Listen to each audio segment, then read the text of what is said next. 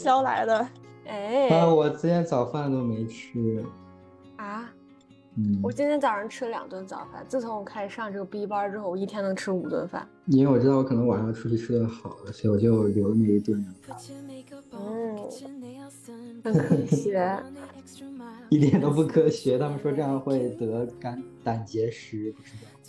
嗯，那先瘦了再说吧，胆结石先瘦了再说。没有，我建议你还是要好好吃饭。就是我之前也是，就是想说什么，哎呀，刚好今天就是时间就是太晚了，不想不想吃饭了，也懒得做，然后呢，刚好减个肥，哎，然后胃痛。啊，胃痛都是，就我已经我已经屏蔽胃痛这个感觉了，就它已经无法言痛了。没有，就是痛才真的很痛，就是痛到痛到你就是不是在床上打滚，就是滚都滚不动，然后就是。哦，那我倒没有那么痛。等咱们是已经开始录了吗？对，我开了那个录制。咱们几个，咱们我们几个一碰头就开始聊这些话题。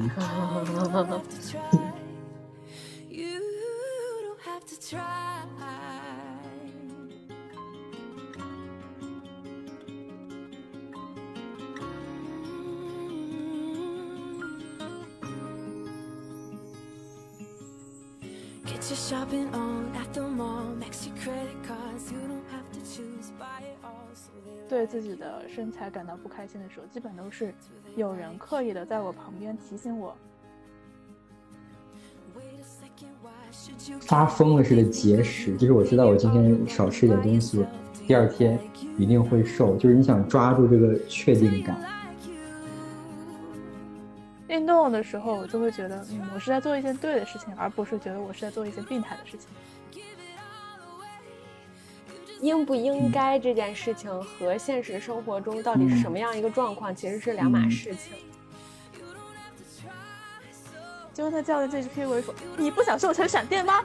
这里的女孩子每个都想瘦，瘦成九十斤，瘦成九十斤的，然后想瘦到八十斤，你怎么才想瘦到一百一十五？”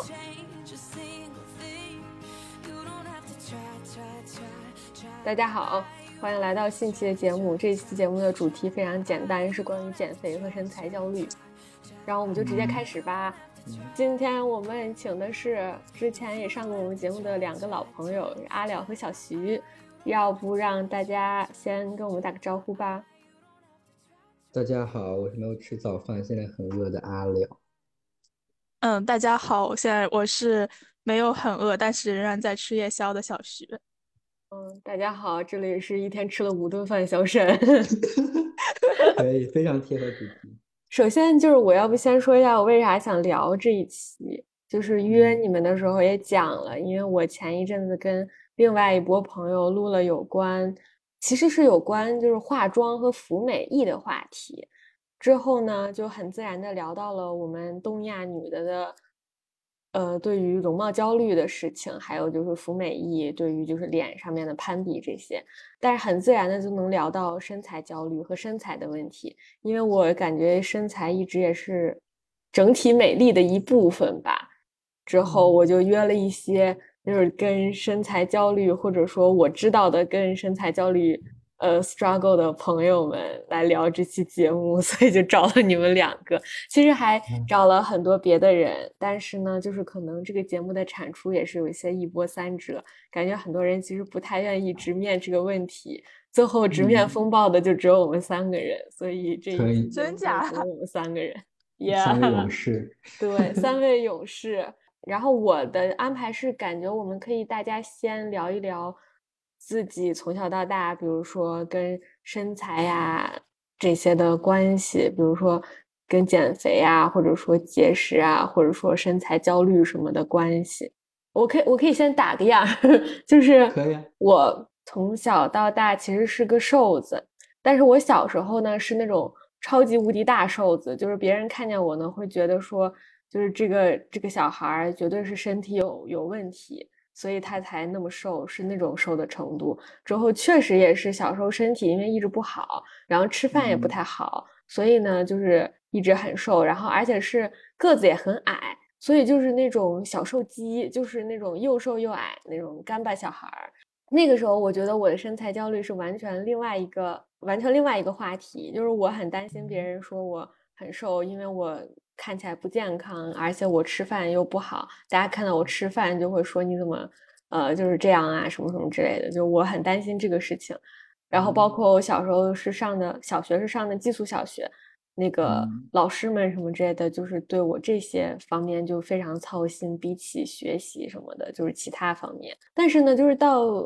青春期开始，就大概因为我是差不多初一左右的时候来的月经，之后我觉得女生来月经前后可能就会容易发胖。反正我那个时候从那个那种就是超级超级大瘦子变成了普通瘦子，就是没有人看到我再会说看起来。就是像一个小瘦鸡，像个干巴猴了。但是大家仍旧会觉得我是个瘦子。但是我知道我那个时候已经其实开始胖了，只不过因为我的底子非常的薄弱，以至于我胖了，大家也不会觉得说我发胖，就是不会用这个词来形容我。我，所以我其实一直对身材焦虑什么的没有特别特别大的概念。但是直到最近吧，就是是我人生第一次，也是。最近一次 就是想到有减肥或者说控制身材这个事情，就是因为我就是短期内可能不到一个月，就半个月左右，就是胖了五六斤。之后我就意识到，OK，我是一个会吃胖，而且会能吃到就是短期内体重长很多的人。之后我就是会想说，我要不要就是通过控制饮食的方式，让我迅速的就是把这五六斤瘦回去。就是以我那个五六斤之前的那个。体重来说，我也不算现在当代审美中的那种瘦子，我只是算正常身材。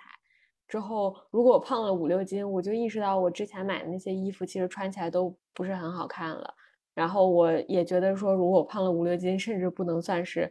呃当代审美里面的正常身材。所以，我会突然有一点点焦虑，然后想把这五六斤减下去。但是这大概是我的身材简史，就是大家可以也先说一下自己的简史。我的可能无法减，那你就常 识。嗯，是这样。啊，那我开始。我大概刚刚你说的时候，我大概理了一下这个思路，就 是几个时间线。就是首先，就是小时候，我我其实是一个就是不太能吃，但也很爱运动的小孩儿。在幼儿园啊，包括小学低年级的时候，我都是一个瘦子，就是很瘦的那种。然后是我妈妈怀我小妹妹的时候，是小学三年级、三年级、四年级的样子。那当时什么政策大家也都知道，然后就是我妈妈就不太能出门，就是她需要呃经常待在家里，然后就是不能让别人看到。呃，然后同时呢，就是我在因为我小学小学在老家上，然后我呃就是我们经常小时候一起玩的朋友很多搬家了，所以说。就是我们也搬到一个新小区，然后我妈妈还要经常待在家里，所以就是我没有什么机会外出，就是我的朋友也约不到，然后我妈妈也不能陪我，所以说我就整天在家里自闭，陪你妈吃，对，自闭，然后狂炫，然后我就那个时候就是我第一次开始发胖，开始变胖。那其实小时候对自己的身材什么的，就你的感知没有那么敏锐，就是就胖瘦啊什么的，其实。很多也是别人的一句话，是我六年级的时候，我不是来北京上学嘛，然后就跟我爸长期住在一块儿，然后我爸就是一个我的减肥 PUA 大师，然后然后就开始疯狂的，就是说什么，就是啊我太胖了什么的，然后让我每天晚上去小区里面跑步啊什么之类的，就是开始疯狂减肥。燃并卵，就是然而没有什么用，就是我就是无法减下，就是因为我其实胃口当时确实挺好的，就是自从我妈怀了我妹妹之后，我的胃口一直都不差，然后我就是很难减，然后我第一次就是瘦下来是在初三的时候，当时体育中考，然后我爸给我请了一个魔鬼教练，然后我就跟那个教练就是每天去练中考，其实就练中考的那些项目，但是当然就是。在练的过程中，就是减肥下来了，就是瘦下来了。再下一步就是到了高中，高中其实我是一个没有在刻意减肥的一个动作，就是一个正常的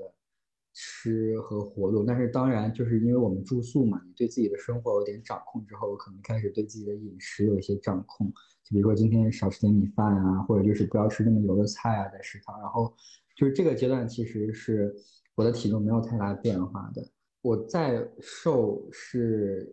高中毕业，高三疫情那个时候我开始健身，当时然后还去了健身房，请了健身教练，然后这是我进一步在瘦，再到下一步就是就我来了美国之后就开始没有开始没有没有没有坚持健身，并且吃的也比较多，然后压力也比较大，然后就也没有功夫去运动，很多时候，然后就开始长胖。超级发胖阶段就是我跟我前任在一起的时候，就是我们俩就是疯狂炫，然后吃了很多很多吃的，然后那个阶段是疯狂长胖，然后现在这个阶段是一个新的减肥阶段，是从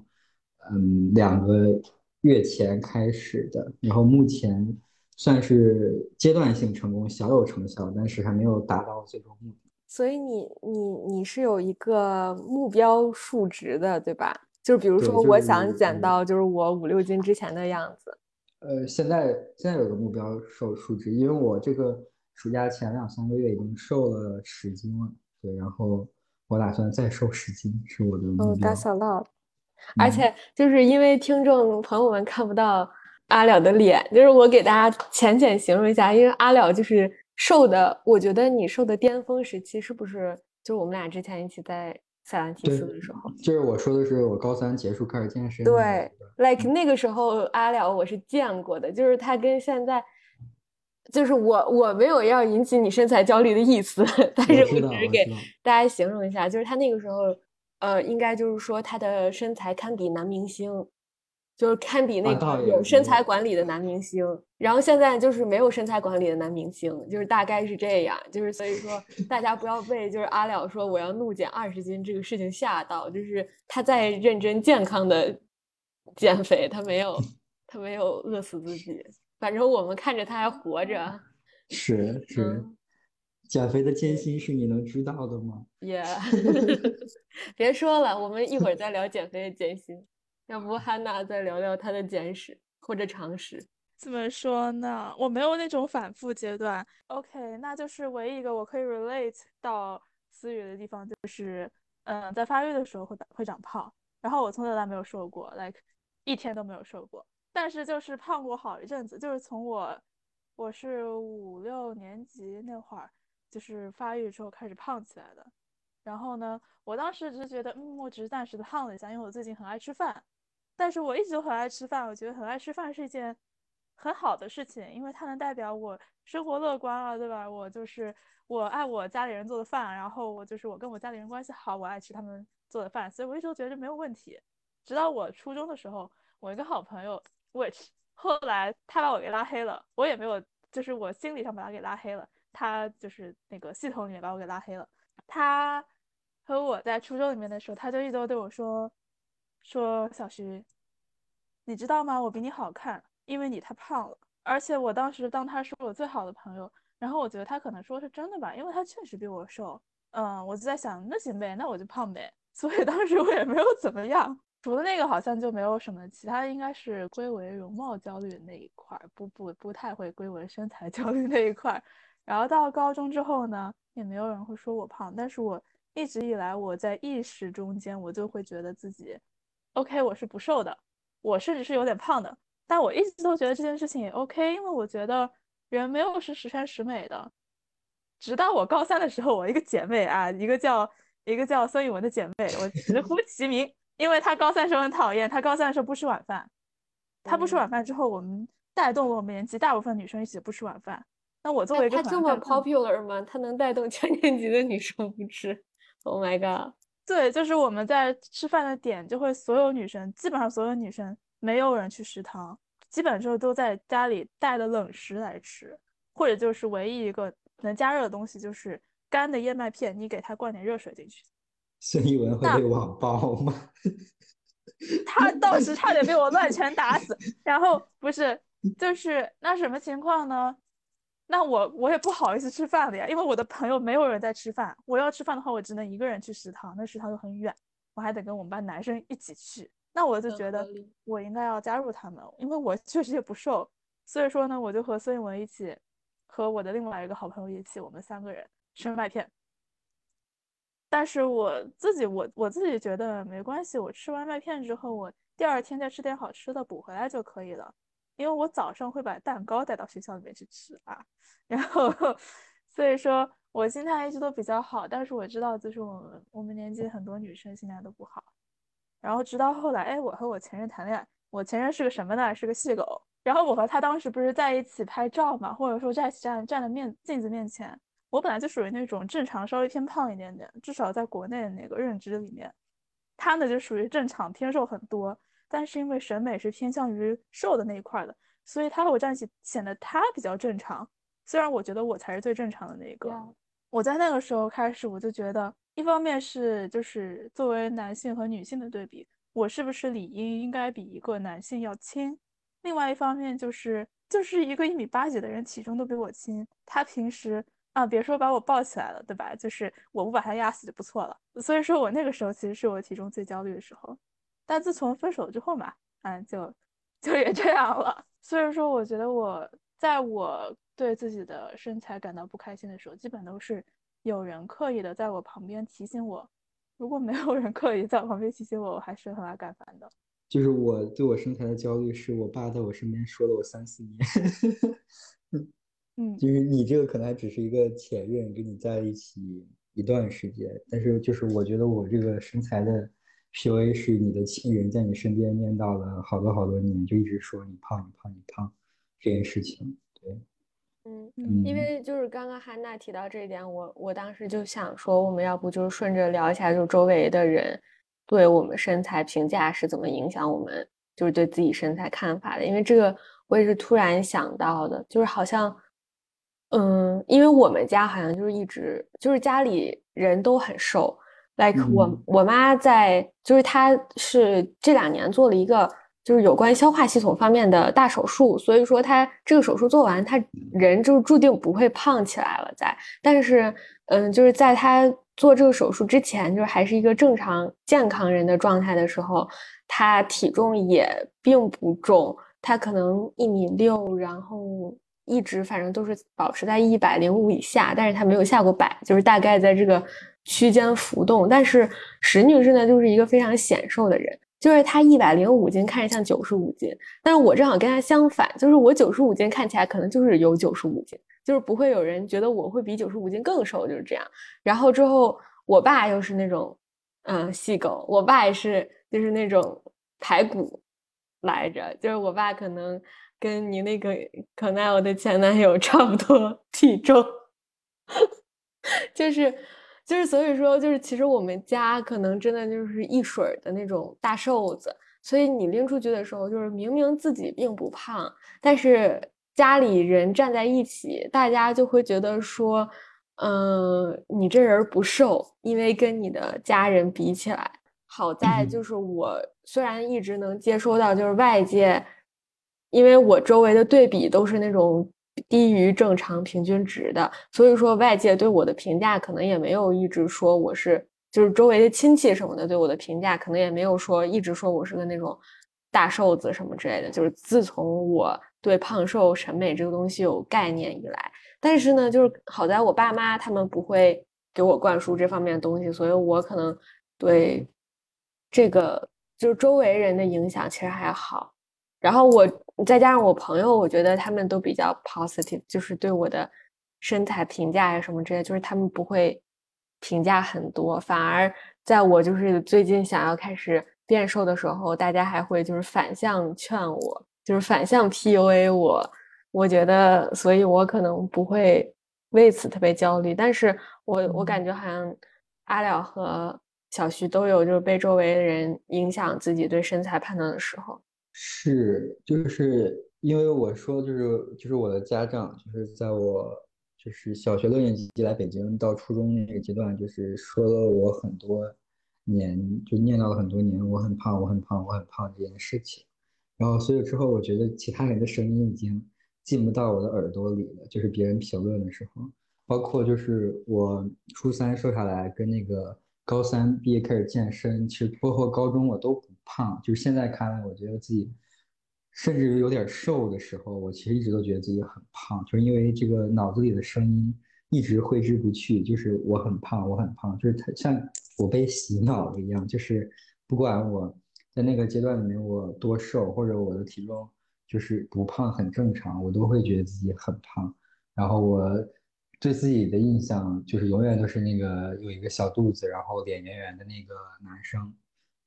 对，但是你你实际在就是在北京的时候，就是在塞万提斯的时候，就是你在疯狂健身的那一阵子，其实你完全没有脸圆圆的，而且完全没有小肚子。对，我就一直当时那个时候，我就是觉得自己很胖，就是一直觉得自己很胖。你那个时候就是很 fit，就是我感觉你那个时候好像就是真的一点赘肉都没有。我觉得可能这也是因为健身。就是健身的瘦下来，跟就是我们这种只靠节食瘦，就是你那个肉的感觉，我感觉不一样。是，甚至我我就觉得自己跟中了邪一样，很奇怪。因为我现在其实有当时自己拍的就是上半身的照片，然后我现在回去看，发现我操，我原来当时是有腹肌的或者什么之类的。但是我当时就算我有，我也觉得自己是那种大肚子那种感觉，就是我跟中了幻术一样，我不知道为什么。我我作证，你那个时候身材真的很好，就是真的就是完全没有赘肉，就是那种男明星的程度，真的就是不打假。所以，然后那个时候焦虑真的就是纯焦虑。就，我在上海的时候，包括我身边几个朋友，就是我吃饭的时候，我老就是自己不吃，我吃的少，说自己好，就是自己胖，就我干嘛这？他们他们都是一脸错愕的看着我，然后我当时都觉得大家在演我，就 是我真的当时觉得大家在演我。大家说我瘦，就是没有说真心话什么之类的，因为我一直觉得自己很胖。我现在觉得自己疯了，就回头看那个阶段的时候，我也不知道为什么。并且我高中的时候其实就是一个正常的身材，然后我也一直觉得自己胖或者什么的。身边的朋友其实没有怎么评论我的身材，没有说我胖，没有说我瘦或者就怎么样。但是我其实一直只自己觉得自己很胖，然后一直在控制，想控制饮食或者之类的。嗯，Yeah，而且就是我之前没有真的在。Practice 减肥这件事情的时候，我觉得说什么都是纸上谈兵。但是现在我就发现，就就是我我还当时录那个容貌焦虑那一期的时候，然后我还跟他们分享来着。就我刚开始减肥的时候，就是刚开始打算说我要就是通过控制饮食的方式减肥的时候，我就是搞了一个那个体重秤嘛。就是会每天早上起来的时候空腹上称一下，这样就可以看自己的体重有没有变化。因为本身小基数减肥，每天可能你可能一上称也就是瘦个零点一、零点二什么之类的。后来就是我感觉也就短短不到一个月，可能半个月吧，然后我就会发现我有点疯魔，也不是疯魔了，就是。感觉会上头，就是我不仅早上会上称，我晚上就是睡觉之前我也会去上称，因为我知道我如果晚上就是你已经吃了一天了嘛，然后你晚上上称，你看到那个体重，你其实就能已经预测到你第二天早上起来上称的时候你会不会瘦，所以我不知道能不能有有人理解这个逻辑嘛？就就反正。我我会这样子，所以说我就会已经就是控制不住，就是说我想要提前知道我明天会不会瘦这个想法，所以我就要去实施它，所以我就要去上秤站一下。而且因为我现在买的这个秤呢，就放在脚边儿，所以就是有的时候真的会就是没事儿干了啊，那起来就上厕所，然后上完厕所回来路上正好就在旁边上一下秤吧，就会看一下。就我感觉我对那个数字非常的在意，变得。但是我最开始刚开始决定要，嗯，减肥的时候，我并没有要求我自己说我要那么在意这个数字。我对自己要求就是我每天上一下秤看一下，就是它在下降就可以了。但是其实这也就不到一个月的时间，我就会已经有这样的变化，然后我就会觉得说，OK，就是减肥这件事情，我也不是说会上瘾。我感觉没有一个人希望控制自己对食物或者任何东西的欲望。就是这个东西，我觉得它不是上瘾，只是觉得说，就是你突然觉得说这是一个我通过坚持然后能达到的事情，然后你就需要，而且你就觉得说我就是要达到那个数字，我才会好看，就是你会有这个想法。我之前没有很理解这个概念，但是直到最近我才悟了，就是我我我领悟了，突然。我能 relate，就是我是为什么老上秤？之前是因为我发现，就是通过我之前的经历，我应该就是通过照镜子看自己的身材，我是永远 get 不准的。我觉得，就是我永远会觉得自己胖，或者就是通过我在镜子里的形象，无法准确的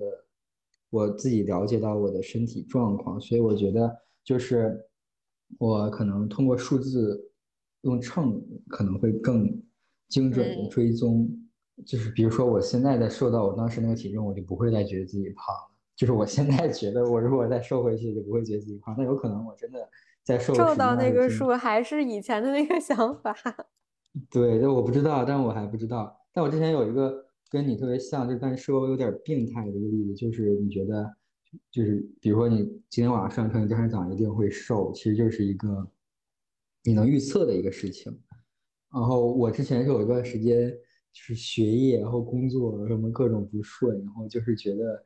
整个生活非常的乱七八糟，然后我当时也在减肥，然后我就觉得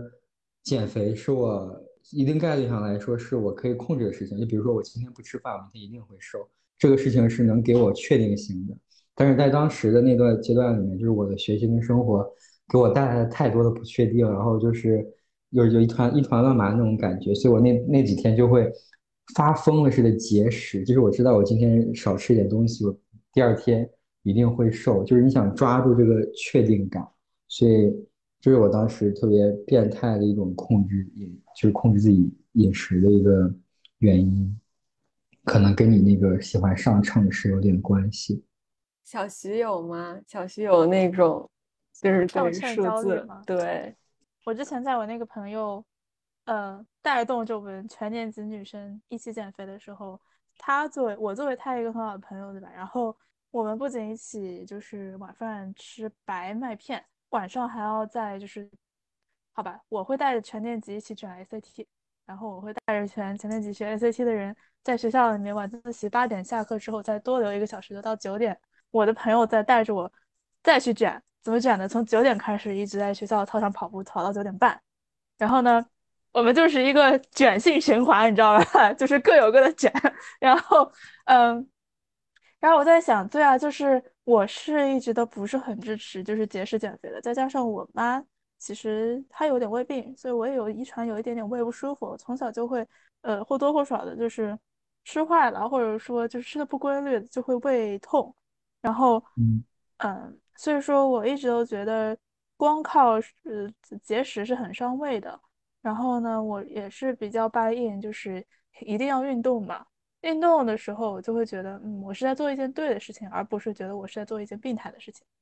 然后呢，我在 justify 自己这个行为，虽然我自己也不知道自己为什么，就完全是被被我朋友带的。我 justify 自己这个行为之后呢，我就会想要看到一些成果，然后我就会上秤，每天晚上，对吧？然后每天晚上，呃，晚上上一次秤，然后呢，早上就是当当时还冬天啊，冬天我非得把那个毛裤给脱了，然后就是。就是把身上能脱的都脱了，然后手机拿掉，我甚至身上那个发圈也要拿掉，嗯，我再去上秤，然后可能就是经过一天晚上脱完水之后，它可能会稍微轻一点，然后我就会去学校里面，我再跟我的朋友说，今天早上我称下来是多少多少，说比昨天轻了多少多少，说根据这种，就是根据这个速度，我一个月之后会多少多少，虽然最后一个月之后可能也没有达到那个目标哈，就最后没有人达到那个目标。就是你会感觉你生活在一种那样子的环境里面，好像 justify 了很多你现在再回看觉得很很奇怪，甚至很 creepy 的事情。其实就是我除此之外，就是我朋友和我就是大学里面不在一个大学之后，我就没有这种习惯了。嗯，我完全深深共感，就是那个上秤要脱裤子这个事儿。就是我在意，虽然我是在意那个数字，但我更在意那个数字让我看到的趋势。就是我想看到它每天都在变小的这个数字。我不是在意这个数字有没有达到我那个目标值，我是非常执着的希望我每天上去，它这个数字都会小一点点，就算少零点一，我也很开心。就是我是这样子，所以我会很很执着于，就是比如说我早上起来一定是。空腹上称，而且我会执着于，就是我每天早上上称的时候，我都是穿着我这这套睡衣，就是我会觉得说它是一样的，就是保证我，就是像那个做物理实验那个控制变量一样，就是保证我测出来的绝对的是我体重的变化，所以我会觉得说，OK，这个已经有点 too much 了，就我会告诉自己说，好像是有点太太太过分了，就是有点太追求这个东西了。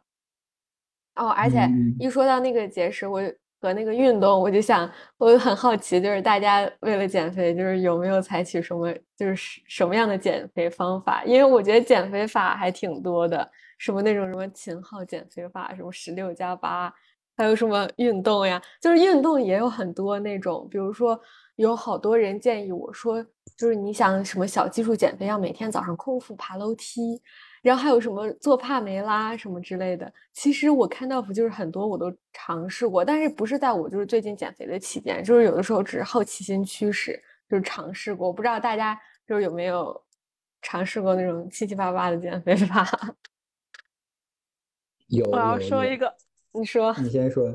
哦，就是我之前很很喜欢做的一个一套就是操，一个是。一个韩国的什么拉伸操吧，还有一个是美丽芭蕾，不知道你们听说过没有？我知道美丽芭蕾是不是练那个胳膊的那个？就是我不仅练胳膊，我还练腿，因为我觉得我脂肪基本上都堆在腿上，所以我会练大腿内侧、大腿外侧，还有就是大腿后面。然后针对性，对，但就是我发现那个东西怎么说呢？它就是纯纯的一个无氧运动，就是有氧部分基本可以不算。所以说，最后给自己 练的有点有点肌肉就，包括我现在腿上还是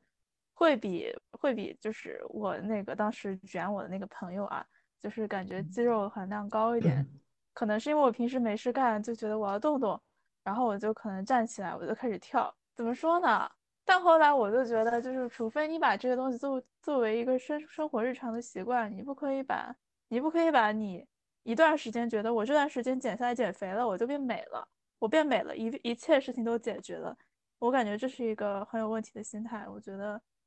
我我我现在觉得身材是一个人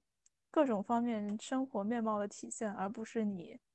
达成了一个可以一劳永逸的目标吧。同意，狠狠同意。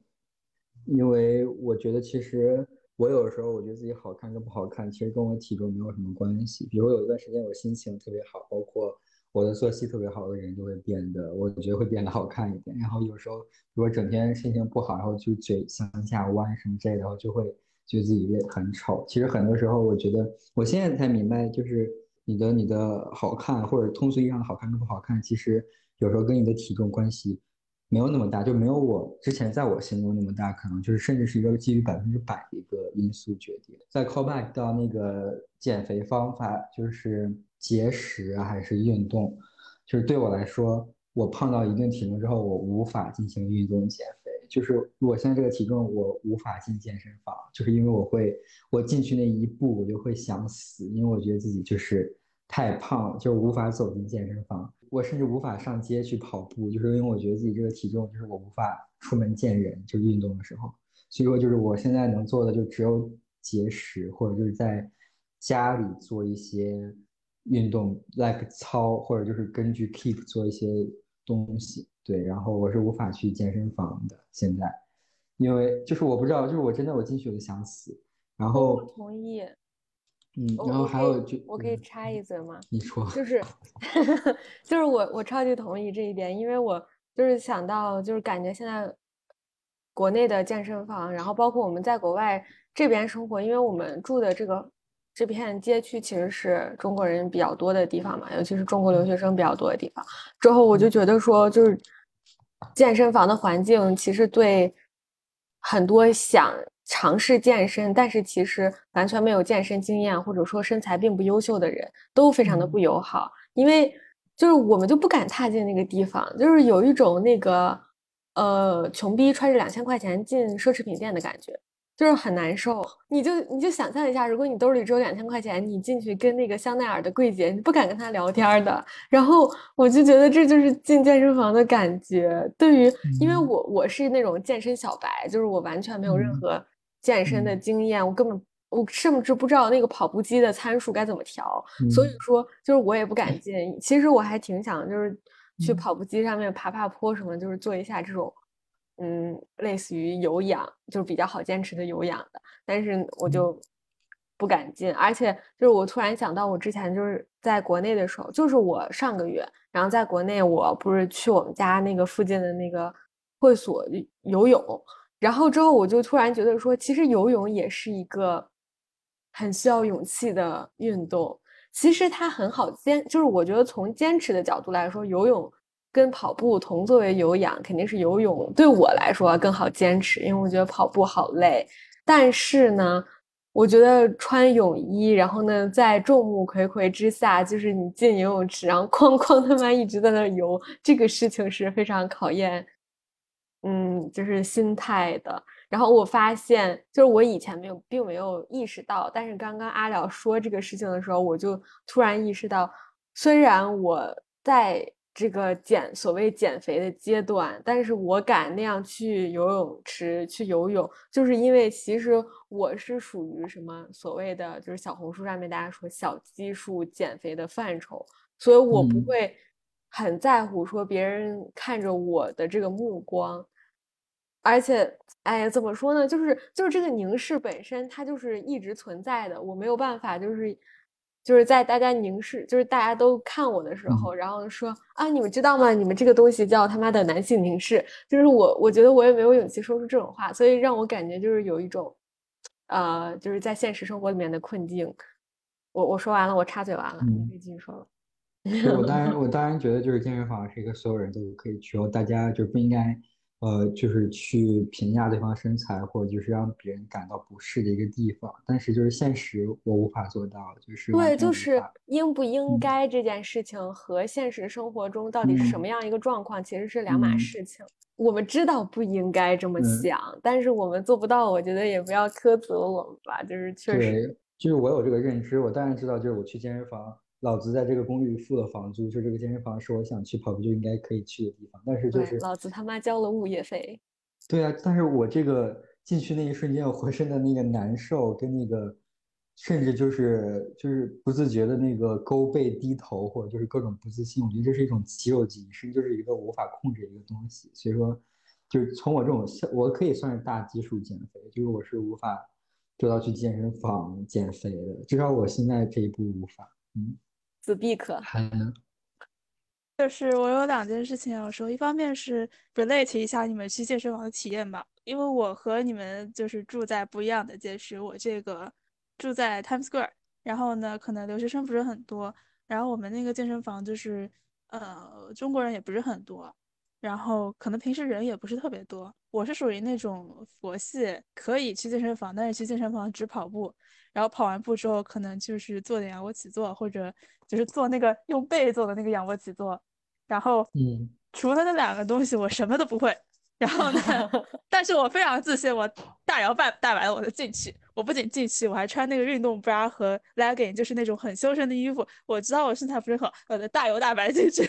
然后我刚刚在想，哦，我这个 mentality 是不是有点过于过于正能量了呢？所以说不，但是我之前我是。可以 relate 到了，或许或许可能换一种话来说，就是我虽然很自信的大摇大摆进去了，但是我到那个力量的那种器材区里面，不是全都男的嘛？啊，我又开始害怕了。我跑到那个跑步机面前，哎，跑步机旁边一排女的，我就不害怕了。这也是一种 比较神奇的现象。然后我不知道，就是阿了，就是会不会对。就比如说那一片人都是男的，然后你过去之后，你虽然知道自己什么都不懂，但是你觉得你可以混进去，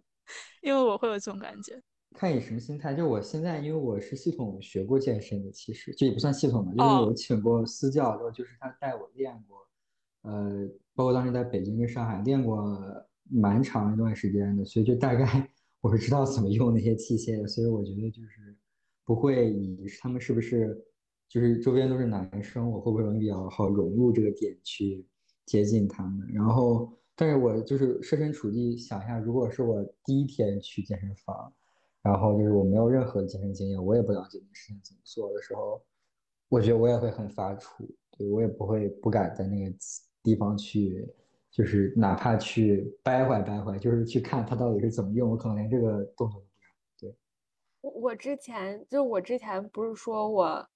呃，就是我在上海那个 Go Local 那个学期的那个暑假回北京的时候，就是被我妈逼去了健身房。那个时候并不是因为说我长胖了或者怎么着，是因为我回家收拾行李的时候要把我们家那个空的行李箱放到，就是踩一个梯子放到那个柜子的最上面。之后结果我没举起来，就是我失败了。之后我妈就觉得说，哦，我我家的女儿实在是有点太肌无力了，她就觉得我处于一种非常亚健康的状态。就，就我妈那个时候让我去健身房锻炼一下，之后，而且是因为那个时候正好我们家楼下新开了一家健身会所，那个就是报了，反正给我报了那种类似于私教课啥之类的。就我感觉，我觉得我很幸运，就是我妈能有这个。我们家能有这个经济条件，让我第一次去健身房的时候，就是上一对一的课，就是我觉得 kind of 减少了我的恐惧，因为没有别的人盯着我看，然后我不会用，我就可以大大方方跟教练说我不会，然后教我就可以让教练教我，因为我觉得一对一的时间会让我觉得说那个时间是只属于我和那个教练的，就我不会有那么大压力，就如果我提出了很多问题，然后让别人帮我做这个事情，因为即使浪费了时间，那也是。只是我一个人的时间，然后我就觉得说，比一起上健身大课，或者说自己一个人去健身房 figure out 那些东西，会，嗯，心态上面负担小很多。嗯，但是我发现了，就是状况，就是我当时在健身课上的那些东西，基本上是，就是一些就是需要跟着。教练做的有氧，然后也没有太用什么器械之类的东西，所以就是那种就是什么 vlog 里面大家用就是那种的器械啥的，我就都没有用过。所以我就算上完了私教课，我可能也只是知道就是怎么用那个那种什么弹力绳呀什么的，就是那种东西。所以我就其实完全对那种特别器械，就是特别无氧的那种器械没有任何经验，然后。跑步机什么之类的，就是那些私教会觉得说，如果我上私教课就是为了跑跑步机的话，就是浪费时间。他就是 like，如果你想做更多的有氧的话，你就可以在自己的时间去做跑步机上面这些运动。但是，你我们课上时间就不会浪费时间做这些。但是我是那种下了课就走的，我不会多运动一秒钟，所以我就也没有学会跑步机怎么用，以至于现在我想自己去进健身房，我也会有点，对，会这样。哦，我就想说，就是我，我当时开始健身也是，我是去了一个私教工作室，就是那个里面就是你不能自己健身，你只能找就是私教带你一起健身，就不是那种大健身房里面的私教，是它就是一个工作室，好像工作室里面各种器械什么都有，然后大家去那里的人都是请私教的人，就是那个环境跟氛围会非常友好，因为大家都是被自己的私教带着在那边练。呃，很多人可能跟我们去的思路想法都是一样的，就大家都是第一次健身，然后都很害怕自己去碰啊、学那些器械，然后都想找一个专业的人带着，所以大家那个氛围是很友好的。我觉得是一个，就是慢慢让你熟悉，然后开始健身的一个比较好的一个路径。嗯，对，就是推荐健身的朋友们可以尝试一下这种。其实现在有挺多那种经济实惠的。一对一课是我之前那个私教工作室，现在大减价，好像因为就是经济不太好。对，对对。快，大家快去搜罗一下，就是看看什么美团什么这类的团团券，说不定也有这种券之类。就是我有一个相反的 experience，我之前也被我爸妈就是拉去健身过，之前也是我爸妈嫌我胖，但是呢，就是我就是不这么觉得。但我爸妈非得让我去，我在想，那我去动动也挺好的。结果就是那个教练说：“你想减到多少？”我说：“我不知道，我减到一百一十五吧。”他说：“你一个女孩子，你不想瘦到九十斤吗？”我说：“我没有那么贪心啦。”我说：“再加上，我说我再加上，我觉得我九十斤可能我也想象不出来，我觉得也比较难吧。”我说：“就慢慢来嘛。”他说一百一十五就太简单了，因为我当时是一百二十五啊。他说太简单了，就说跟着我肯定行。我说没关系，我们就是主打一个慢节奏，快乐一点。然后我想就是也把就是运动作为一个比较长期的事情。结果那教练这句 P V 说你不想瘦成闪电吗？这里的女孩子每个都想瘦瘦成九十斤，瘦成九十斤的，然后想瘦到八十斤，你怎么才想瘦到一百一十五？说你要加把劲，巴拉巴拉巴拉。我在想我对自己的体重有概念，你在这里指手画脚干什么？所以说，我不知道你们健身教练会不会这么跟你讲，但是就是我自打去上了那个私教课之后，我就觉得整一个给我传的那传达的那种 mentality 就很病态，然后我就觉得。人最终啊，还是要自己爱自己，要不然，就算我减到了，比比如说哪怕，比如说一百，不是说一百十五，我哪怕减到了一百斤，我也会觉得自己胖的要死，因为我没有到九十斤。那我就觉得，人在减肥上的贪念，就是会没有尽头。对，我同意。就是说，说回就是那个见私教的那个事情，就是我的私教，我觉得我很幸运，就是我碰到的私教老师非常的好。就是他对我非常 nice，然后之后基本上是，嗯，我觉得他的服务意识非常强，就是他会真的严格的按照顾客的 要求，就是他会首先问我的目标是什么，然后他也不会就是说，比如说他知道我的目标是要减十斤，然后他要 push 我减二十斤，就是他不会有这些大动作。但是我觉得就是 generalize 的话，就是女生去健身房会碰到的。就是比男生多一重的困境，就是这个，就是我觉得会被，会会被教练怎么说呢？就是会被教练灌输一种，对，就是灌输一种说要女生要更瘦，就是你来了健身房，你就是为了来瘦的，就是他会 assume 这件事情，就不会像说，我觉得男生进健身房，他们的教练可能会默认他们的诉求更 diverse，就是会可能这个人是想来。减肥专门来减脂的，然后那个人可能是想专门练他的肱二头肌，或者另外那个人想专门练他的下肢力量什么之类的。但是就是在大多数教练眼里，女生想去进健身房，基本上就是为了让自己看起来更 fit，就是让自己看起来更纤细、更漂亮。所以我觉得，就这个可能是女生就是如果进健身房，不管是上那种大班课还是私教课，都有可能面临的那种困境。我再补一个细节吧，就是我之前在去健身的时候，我当时还是一个，我可能初中升高中或者我高中暑假里面，然后我妈还每天开着车送我去健身房嘛。当时可能就是我看到也有其他的就是那种比较所谓上传统审美上比较胖的那些女性，可能她们有些看上去已经工作了，就是可能是二十出头那些女女性，或者说呃。嗯，怀过孕，然后就是没瘦下来那些女性都有，她们就是会 push 的很狠。比如说我们刚好在做同一个项目，是吧？就是累到后面，感觉自己就是累得像条狗一样。我都觉得你人作为人，基本尊严是什么？我为了变变得这个所谓的美，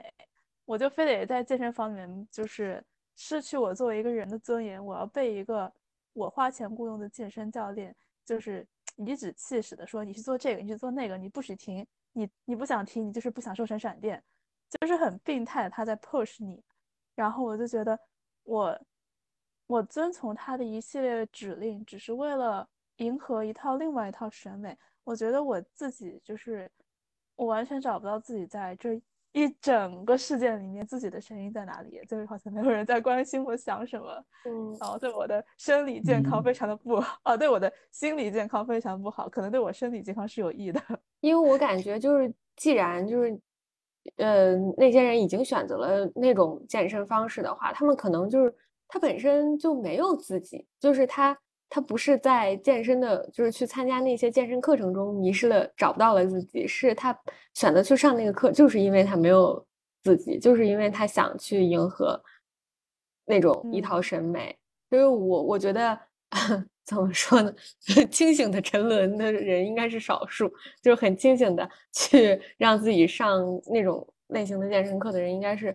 非常非常少数的。我回到家之后，我妈说怎么样？我说我特别生气。后来就是因为我妈还老逼着我去，而且她也去看过我的健身是什么样子的。就是我真的已经很累了，我趴在地上做平板支撑，然后我妈在和我的教练说：“你看这小孩屁股太大了，腰也不细。”腿也很粗，我在想，我还在这撑着呢，能不能闭嘴？然后，然后我回去我就很生气，我说：“好，你对我不满意是吧？我告诉你，我今天晚饭不吃了，你以后见我吃晚饭，你再也不要想见到我。”我砰的一下把门一关，然后，然后我一晚上，我一晚上没睡，我写完了一整个暑假的暑假作业，就是一个物理的暑假作业。然后第二天我起床之后，我爸爸就没有再跟我说健身的事情。我们家就没有人再逼着我去健身了。我觉得我们可以再录一期什么东亚发疯实录。首先，我觉得刚刚汉娜说的那几个教练是很不专业的。就是我觉得他们，首先他们不会去倾听就他们学员的一些感受跟想法；二，我觉得他们不会非常友善，并且合情理的去给出建议。所以我觉得，但是我之前遇到的几个教练人都还蛮好。嗯，因为我当时觉得自己是个胖子，就是我的认知里，我觉得我自己是个胖子，但他们觉得我是细狗，就是我的这个认知是有偏差的。然后我觉得我应该减脂，因为我觉得我大 肚子。你想减脂，他觉得你应该增肌。对他觉得我应该增肌，他说我觉得他说我这个脂在减，我就只剩骨头了。然后我说我就是很胖，就是然后我我我需要减脂。他说你增肌吧，就是你减脂已经没有什么余地可以减了。然后。呃，但是就是他不会去强迫我说一定让我去练器械之类的，然后他会听我的意见，帮我安排一些就是有氧，然后再见缝插针的给我搞一些就是器械，然后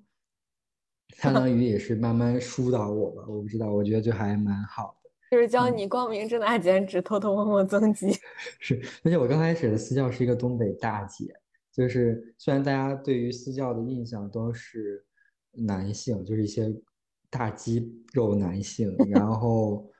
特别是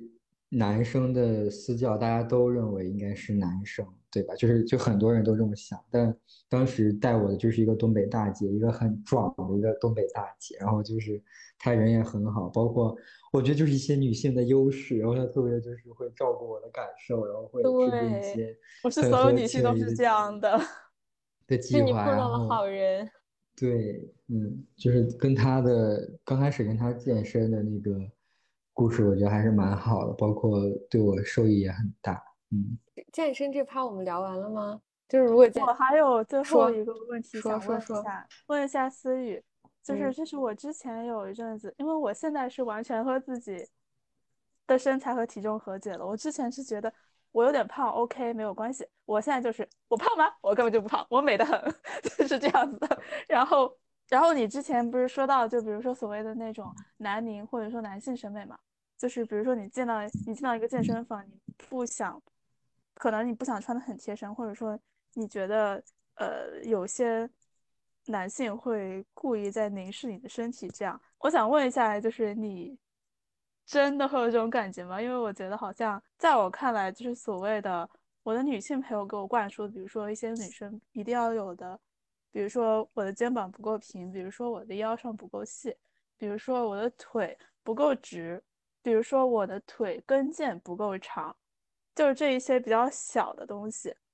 然后呢，他们就会很努力，比如说去针对性的练了练那美丽芭蕾。但后来我发现，就是自从我有了有了一些就是。刻意的去跟一些男性进行交往的一些经历之后，我就发现男的根本就不 care。我在想，OK，我自己本身我自己就觉得自己可能问题没有很大，再加上所谓这些你想要讨好那些男性，他们根本就没有在在乎你的肩膀平不平这种问题。后来我就觉得，哦，我挺好的。自从发现男性审美其实也不会要求你很瘦。这件事之后，我就感觉自己完全 就就就什么躺平了。嗯，怎么说呢？就是这个话题很复杂，就是是就是也是我特别想聊的一个点之一。like 就是你提到的话，我们就可以提前讲，因为就是我们女生去减肥也好，就是练各种体态方面的东西也好，我们。为了达到我们对身材上的某一个要求，所付出的那些努力，到底是不是为了迎合男性审美？我的答案是 yes but yes and no。就是我觉得很多人是觉得女生其实她们就是觉得我自己不够好，所以我要怎么怎么去练。我就是觉得自己不够让我自己满意，所以我才要去练。就我非常能理解，而且我非常愿意相信，就是他们。原原本本从头至尾发自内心百分之百就是这么想的。他们并不是说我为了要迎合某一个男生的审美，或者说我并不是要为了迎合整个嗯异性恋的婚恋市场上面的审审美。但是就是我觉得我们要不能忽略这个社会的大框架、大背景，就是我们这个大背景就是就是男性主导的。所以说我们的就是所有的价值观、所有的体系，就是我们都不可能跳出这个想法来，来，来，来实行。我并不相信，就是整个你为了减肥，或者说为了控制身材所做出的所有努力，没有百分之一，就是百分之一都没有为了所谓男人。就是这个是我不相信的。就是我觉得，就算你觉得你并没有，只是因为你没有发觉到而已。另外一点就是，我感觉我想到我自己减肥，就是说，比如说我为了控制体重什么之类的，好像说说好听一点是。我只是为了让我以前就是那些买的衣服穿上还是以前的那个效果，但是实际上就是我们整个从购物，然后到我们穿衣打扮这些东西，其实都是在被男性凝视的，就是我们不可避免的有这样一个状况。然后我觉得不光是女生吧，就是男生，我觉得像阿了这样的，就是他减肥，或者说他觉得自己的身材并不够完美什么之类的。不也是就是因为被别人凝视吗？就是凝视他人，可能不光全是男性，或者说他自己也作为男性，但是在被男性凝视。所以我觉得这个都是存在的。就是我们我们不可避免的会在想，说我身材更好，然后或者更瘦就是更漂亮，更漂亮就是会更招人喜欢。就是我们不可避免的能把这些逻辑链挂上钩。当我去比如说健身房或者。游泳馆什么的这些能展现出我身材状况的场所的时候，我会觉得说，嗯，可能那些男的也并没有 care 我，就是他们就是 nobody cares me，但是我自己会觉得说会有无形的眼睛在看着我，就以至于让我导致很有压力。直到现在，我其实也非常的纠结，就是我感觉我自己对我自己的身材有这样的要求，这样那样的高的要求，是不是就是？我自己并不够女性主义，或者说我非常厌女的一种表现，因为我觉得就是或多或少我这么做是一定程度上为了迎合大众审美，而大众审美一定是被这个男权社会塑造的，就是我们没有办法避免的。其实说实话，说实话，就是我在讨论一些不是和就是看似可以不用和女性主义直接相关的呃东西的时候，我会很抗拒用厌女或者说。呃，所谓文科生老生常谈，比如说厌女，比如说女性，呃，女性主义，然后男性凝视这些，很，在我看来，在 S 里面很常见，然后对我来说很 cliche 的一些话语。因为一方面，因为我听过他太多次，用它去 analyze 了太多的东西，然后我自己会感觉我有一点，我有一点累。但是一方面呢，我又觉得他是对的，因为他厌女就是普遍存在的。你不可以去绕开它去，所以说有些时候我也很困惑。就比如说讲起讲起减肥，或者讲起之前有人问过我的化妆，但因为我们今天聊减肥，就讲讲起减肥。嗯，比如说，说实话，你刚刚在说，我觉得每个人减肥都是不可避免的，可能是不管是有意的还是无意的，在迎合这个社会主流的那 A.K.A 男性凝视。或者男性审美的时候，我就会觉得啊啊，又是男的，就这种感觉。然后这种感觉让我觉得很无奈，你知道吧？就是我知道他是对的，然后我有点想逃开他，但是我也逃不开他。说实话，我觉得我自己看上去是比较、比较、比较躺平的一个做法，就是就算我现在躺了，我觉得我也没有办法逃开他。就算你现在在反思自己，说你怎么样才能够变得更女性主义？我觉得这个反思在最究其本源的时候，它还是你还是没有办法完全逃开它。Yeah, I mean like that exactly my point. Like 就是因为我发现，就是我之前呢会就是有非常躺的一阵子，就是 like 就是我觉得说，嗯，我不想去想这些，就是非常。理论性的，或者说我会在 S 里面写到的东西，因为我觉得我要做好就是生活中的实践，就是我生活里面我就要我我实践的时候，就是我就爱怎样就怎样，就是这样的话就让我自己舒服就好，或者说怎么怎么样，就是我觉得这样可能会让我觉得说是一种，嗯，就是回避理论性的那些东西的心态，然后比较躺平的心态。但是现在呢，我就是会又有点儿。就是又回到了以前，就是希望大家参与理论讨论的那个心态，就是因为我感觉我有点太纠结了，就是我感觉好像没有办法能完全躺，就是因为是无孔不入的，就是没有办法避开它，就像你说的，所以我就会觉得说，那是不是我们就是多一些这种理论上的讨论会有帮助，或者说会让我们逐渐脱敏？怎么听到这个？点名一下阿廖，怎么怎么这么沉默？没有，我在想，就是我在想，女生发言，男生闭嘴。所以我觉得 你们在讨论这些的时候，我觉得我最好闭嘴听一听，然后你们 Q 我了，我再说话。然后就是我整体觉得，就是刚刚你们就是我无法谈一些细的点，因为我觉得我无法做到感同身受，因为毕竟我是一个男生。但是你刚刚说为你鼓掌，很多男的就会觉得自己懂完了。对，然后但你刚刚说那个就是关于理论构建跟那个呃现实实践的这件事情，我觉得就是我，我觉得我能就是说一点点，就是我觉得就是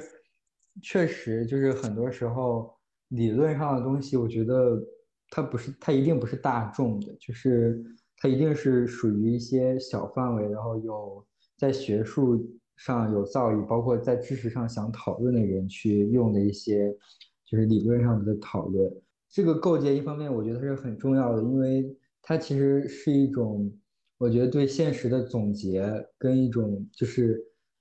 就讨论吧。然后，但是我觉得这个东西也不是说就是你不是学这个的人或者什么的人，你就不应该去了解或者去学习的，就是。包括它其实很多时候，也就是在生活中体现出来的，就是比如说，可能一个女生她不知道男性凝视是什么意思，但是她的生活经历很多其实是跟这相关的。所以就是如果你们想聊，比如说跟不不想用学术讨论的名词去聊这些事情的话，其实你完全也可以生活化的去聊它。就觉得还是看跟谁聊吧。呃，我对此的看法是。我对此的看法就是，我现在，呃，观察到就是有些时候社交媒体上面关于一些，呃，女性主义词汇的，我也觉得有些时候有点滥用，再加上我觉得有些时候是用的对，但是没有必要。所以说，我自己我没有办法管别人怎么想的，但我自己就是，哪怕我再讨厌这个女的，因为她是一个女的，我就一定不会骂她。我现在对自己就是这个要求，虽然我今天在刷朋友圈的时候又刷到像什么美女配配那什么，对吧？然后呢，我在想，你就是你这么爱美，你都这么爱美了，你还得找个丑的，就是能不能就是对男的也有点要求的？但是呢，但是呢，我就绝对不会，绝对不会对他评论，就是说一个不字。就是虽然我很不赞同他，但是因为我觉得女性应该要有这么一种。很不要脸的这这么一种团结，因为我觉得男的有，我也就是同意，非常同意。我感觉我跟小徐这一点非常一致。呃，就是我需要，我觉得我们就是太多女生针对女生的状况了，然后女生针对女生只会让男生在所有的架里面都隐形起来，变成了女生掐死女的。我希望就是真的就是大家不要脸的团结起来，能不能就是少一点 骂这种。像你刚刚说的那种帖子，是不是只有女生刷得到？因为我从来没有刷到过，旁边的身边朋友好像男生朋友好像也都没有刷到过。我觉得大我之前刷到过男的，我之前刷到过男的说什么我听劝，然后下面有一个很有意思的评论，就是有女生说姐妹姐妹不要不要帮他，你知道这些男的在背地里面都有多恶心吗？说只要是个男的，我们都不应该帮他。其实我是支持的，我觉得就该这样，你们就是你们要。你们要自己研究穿搭，你们开一个小蓝书去自己研究去。建议就是你们男生码农不是很多吗？建议研发一下 新的 app 新程序，对，男性穿搭虎扑 app。要不我们就是最后以一个非常就是我看到一个非常有意思、非常搞笑的问题结束，就是那个我在我在那个前两天听播客的时候听到了，就是。两个女生互相聊，就是问对方一些非常艰难的那种二选一问题。然后我就有一个问题非常适合今天的主题，就是这二选一是：你是选择一个长相绝美的脸，但是一个非常糟糕的身材，还是说你选择一个长相巨丑的脸，但是非常非常完美的身材，就是你自己觉得非常完美的身材。那我觉得我可能会选择一张比较完美的脸，因为我觉得相比于脸来说，身材是更可塑的。嗯，我也会选脸啊，只有我一个人选完美身材，我是真心的，我不是为了今天的主题。因为对，一方面是脸的话，你哪怕整容，你也不一定能够整到最好看。但是身材的话，你只要长了个人的骨架，你就有可能会，也别说完美吧，会会会变成，嗯，对，说得过去。但我知道这么回答会很无聊，因为讲到可变性的话，那那就没意思了，就相当于这个问选项二选一都不存不成立的。啊，那我反而是反过来想的，因为我觉得就是脸的话，就是整容随随便便整就可以整到一个就是看起来不丑的脸，但是身材如果我要就是变成一个非常完美的身材，是就是它可以达到，但是会需要付出非常艰辛的努力，就是要很很辛苦才可以做得到。嗯，再加上我刚刚有一个想法就是。就是我可以在网上做那种颜值主播，我只露脸。哦，是，然后会很有钱。那我们今天节目就到这里啦，谢谢大家收听我们节目，拜拜，拜拜，拜拜，拜拜，拜拜。